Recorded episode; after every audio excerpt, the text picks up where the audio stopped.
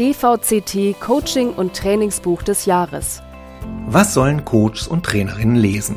Was gibt Impulse? Was hilft Coaching und Training spannender, wirkungsvoller und einfacher zu machen? Der DVCT, der Deutsche Verband für Coaching und Training, kürt das Buch des Jahres für Trainer und Coaches und erstellt eine Shortlist mit weiteren Leseempfehlungen. In dieser Podcast-Serie stellen wir Ihnen die Bücher, die Themen und die Autorinnen und Autoren vor. Mein Name ist Lars-Peter Linke, ich bin Mitglied des Vorstands des DVCT und durfte Mitglied der Jury sein. Ich habe für mich wirklich angefangen, immer mal wieder eine systemische Frage zu nutzen. Ich habe dann gesagt, so, das ist die Woche der paradoxen Frage. Heute, in dieser Woche, werde ich in jedem Gespräch einmal die paradoxe Frage anwenden und schauen, was passiert. Also das ist schon, glaube ich, ein fetter Punkt, um attraktive junge Arbeitnehmende zu bekommen. Naja, dann fängt man an, das öfters zu machen und immer mehr zu machen, weil es einem wirklich was bringt. Coaches und Trainer lieben es, Menschen durch Fragen weiterzuhelfen. Eine gute Frage bringt uns oft viel weiter als eine halbrichtige Antwort. Und Coaches und Trainer und Trainerinnen arbeiten oft mit Führungskräften zusammen. Ist es also ein Wunder, dass der Titel des Buchs, das wir in diesem Podcast besprechen, viele geradezu magisch anzieht? Frag dich in Führung? Keine Frage. Die Autorinnen. Ines Bruckschen und Svenja Opkenort sind Trainerinnen und Coaches. Der Titel? Frag dich in Führung. Der Guide für eine transformative Führungskultur. Erschienen im Fahlen Verlag. Das sagt die Jury. Das Buch versteht sich als Guide für transformative Führungskultur. In sieben locker und praxisnah geschriebenen Kapiteln entwickeln die Autorinnen einen vergnüglichen Reiseführer auf dem Weg in eine zukunftsfähige Führungspraxis.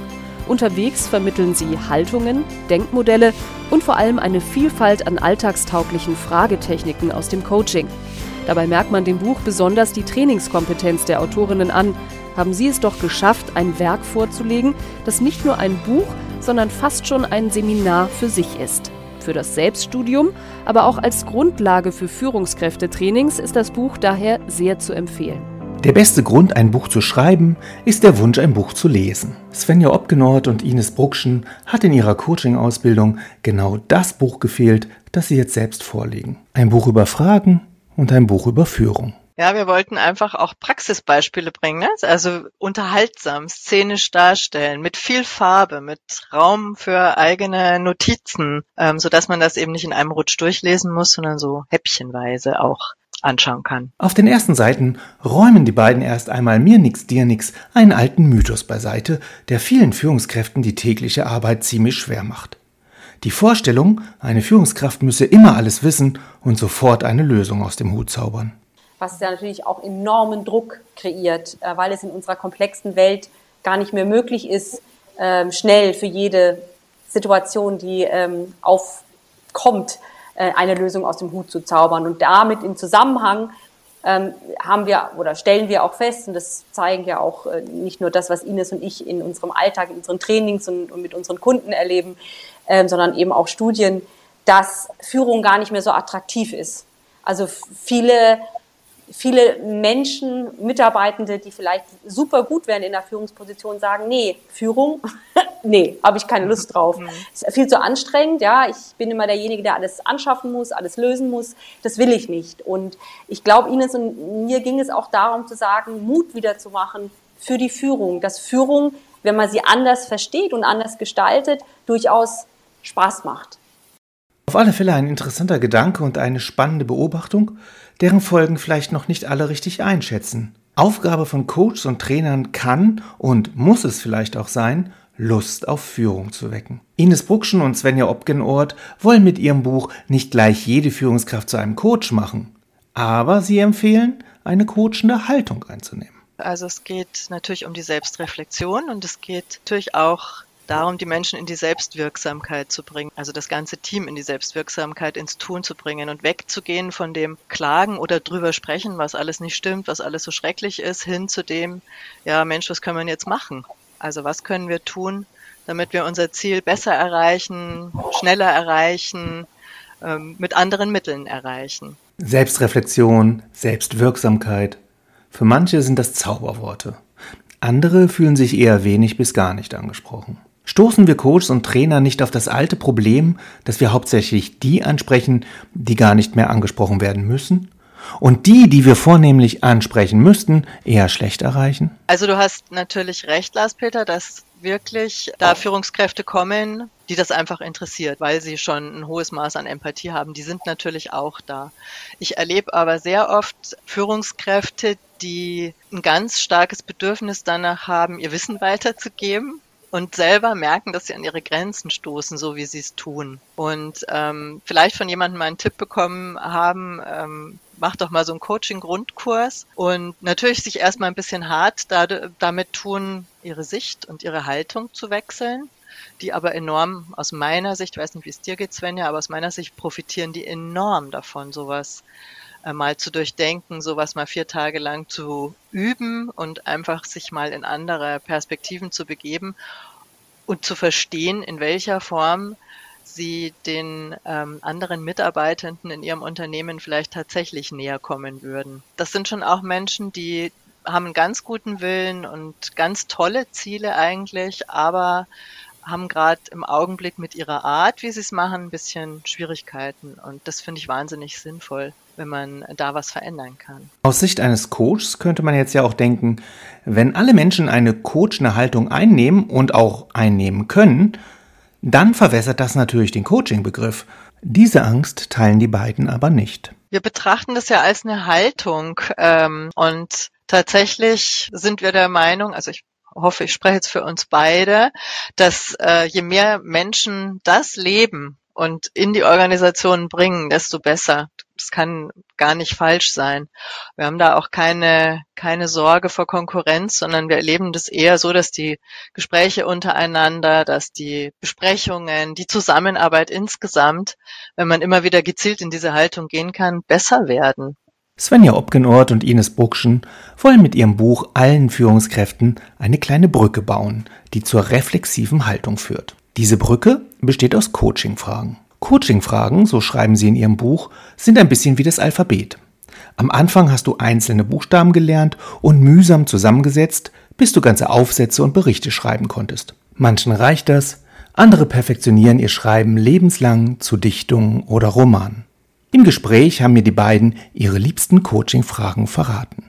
Was wir, glaube ich, beide sehr lieben, ist die unterschiedsbildende Frage, dass wir also, wenn es um ein Thema geht, immer erstmal fragen, auch wo bist denn da jetzt aktuell, wenn die Eins heißt, ich stehe völlig am Anfang und die Zehn heißt, ich habe es für mich perfekt gelöst. Und dann fragen wir natürlich, wie sieht denn diese ideale Zehn aus? Das finde ich, finden wir sehr wichtig dass wir das überhaupt mal mit Leben und mit Bildern füllen. Und dann kann man gucken, wie man zum Beispiel einen Punkt näher an diese zehn kommt. Kurze Frage zwischendurch.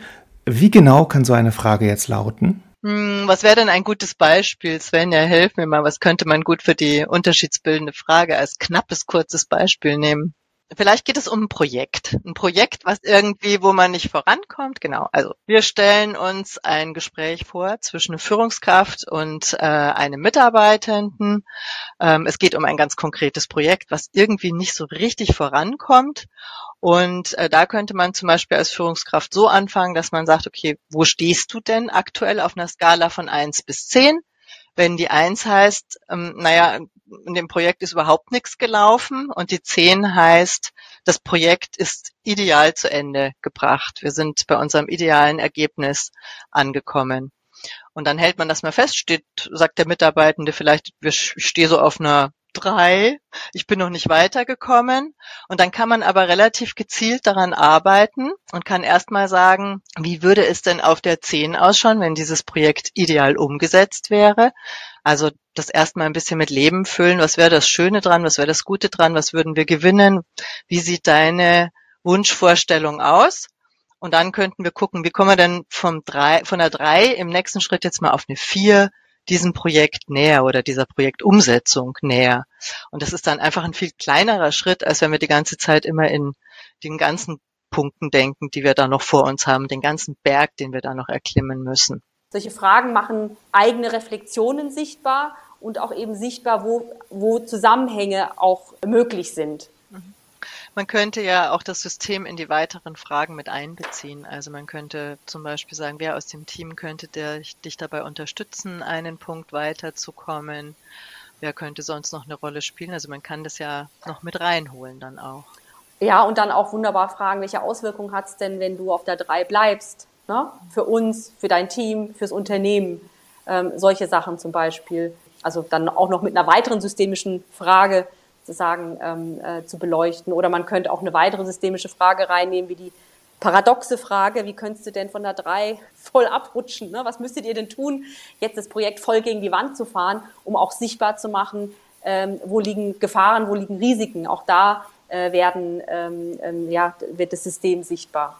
Wenn man als Führungskraft sein Repertoire an Fragetechniken erweitert und diese auch täglich anwendet, dann kommt man Schritt für Schritt näher an das Ideal der Führungskraft als Coach. Was mir super geholfen hat, weil ich bin ja nicht als coachende Haltung auf die Welt gekommen oder als, als fragende Haltung, sondern ähm, auch ich habe mir das erarbeitet, weil ich komme eigentlich auch aus der Kommunikationsberatung, wir immer alle super Lösungen haben und Konzepte stricke. Ich habe für mich wirklich angefangen, immer mal wieder eine systemische Frage zu nutzen. Ich habe dann gesagt, so, das ist die Woche der paradoxen Frage. Heute, dieser Woche, werde ich in jedem Gespräch einmal die paradoxe Frage anwenden und schauen, was passiert. Und habe mich dann so angenähert und ähm, habe mir auch vorgenommen, zum Beispiel in einem Gespräch, wenn ich mit einem Kunden rede oder wenn ich mit einem Kollegen rede, bevor ich antworte, zweimal nachzufragen, was der denn konkret meint. Natürlich jetzt nicht so wie, dass er dann das Gefühl hatte, ich bin total doof, sondern ich habe das schon elegant eingebaut, dass ich mal gesagt habe, ah, wie meinst du das genau? Was ist dir denn wichtig äh, dabei? Einfach um meine Skill, mein Skillset zu schärfen. Ähm, und habe dann, wie Ines auch sagte, einfach mal geguckt, was, wohin bringt mich das denn? Wie, wie ändert sich denn die Qualität äh, der Beziehung auch? Äh, wie ändert sich vielleicht auch die Qualität des, des Vertrauenslevels, das da ist? Und ich habe gerade in Bezug auf Gespräche mit Kunden unglaublich gemerkt, wie Kunden ähm, aufgemacht haben, mir viel mehr erzählt haben, nach dem Gespräch meinten, das war das beste Beratungsgespräch, das sie je hatten, obwohl ich in diesem Gespräch keine einzige Lösung von mir gegeben habe, sondern nur gefragt habe. Und dann habe ich wirklich gespürt, was Fragen eigentlich bewirkt. Und äh, dann, naja, dann fängt man an, das öfters zu machen und immer mehr zu machen, weil es einem wirklich was bringt. Solche und andere Techniken sind in dem Buch anschaulich erklärt. So wecken die Autorinnen Lust auf Führung. Das müssen sie auch, wie sie selbst schreiben. Zitat wenn allerdings immer weniger Menschen aus den nachrückenden Generationen Führungsaufgaben übernehmen wollen, dann werden wichtige Positionen nicht optimal besetzt. Sowohl Mitarbeitende als auch Führungskräfte werden immer unzufriedener, die Burnout-Rate steigt, aber auch die Fluktuationsrate. Kreativität und Innovationsfähigkeit leiden. Und schließlich verlieren die Unternehmen ihre Wettbewerbsfähigkeit. Ich glaube, bis 2035 hat, äh, habe ich kürzlich gelesen, kommen immer weniger Junge nach. Danach wird's wieder anders. Also weniger Junge als äh, ältere Arbeitnehmer in, äh, in den Ruhestand gehen. Und also das ist, glaube ich, ein, ein Riesentreiber, junge Menschen zu gewinnen, ähm, ist, wenn man sagen kann, bei uns wird anders mit den Leuten umgegangen. Wir haben so eine coachende Grundhaltung. Wir haben eine andere Organisation, wo die, die sich selbst auch als selbstlernend bezeichnet, wie das bei uns in den Teams ähm, organisiert ist. Also das ist schon, glaube ich, ein fetter Punkt, um attraktive junge Arbeitnehmende zu bekommen. Wer mehr lesen möchte, Ines Bruckschen, Svenja Opgenort, Frag dich in Führung. Der Guide für eine transformative Führungskultur. Verlag Franz Fahlen, 277 Seiten, 24,90 Euro. Vielen Dank fürs Zuhören. DVCT. Immer mehr Wert.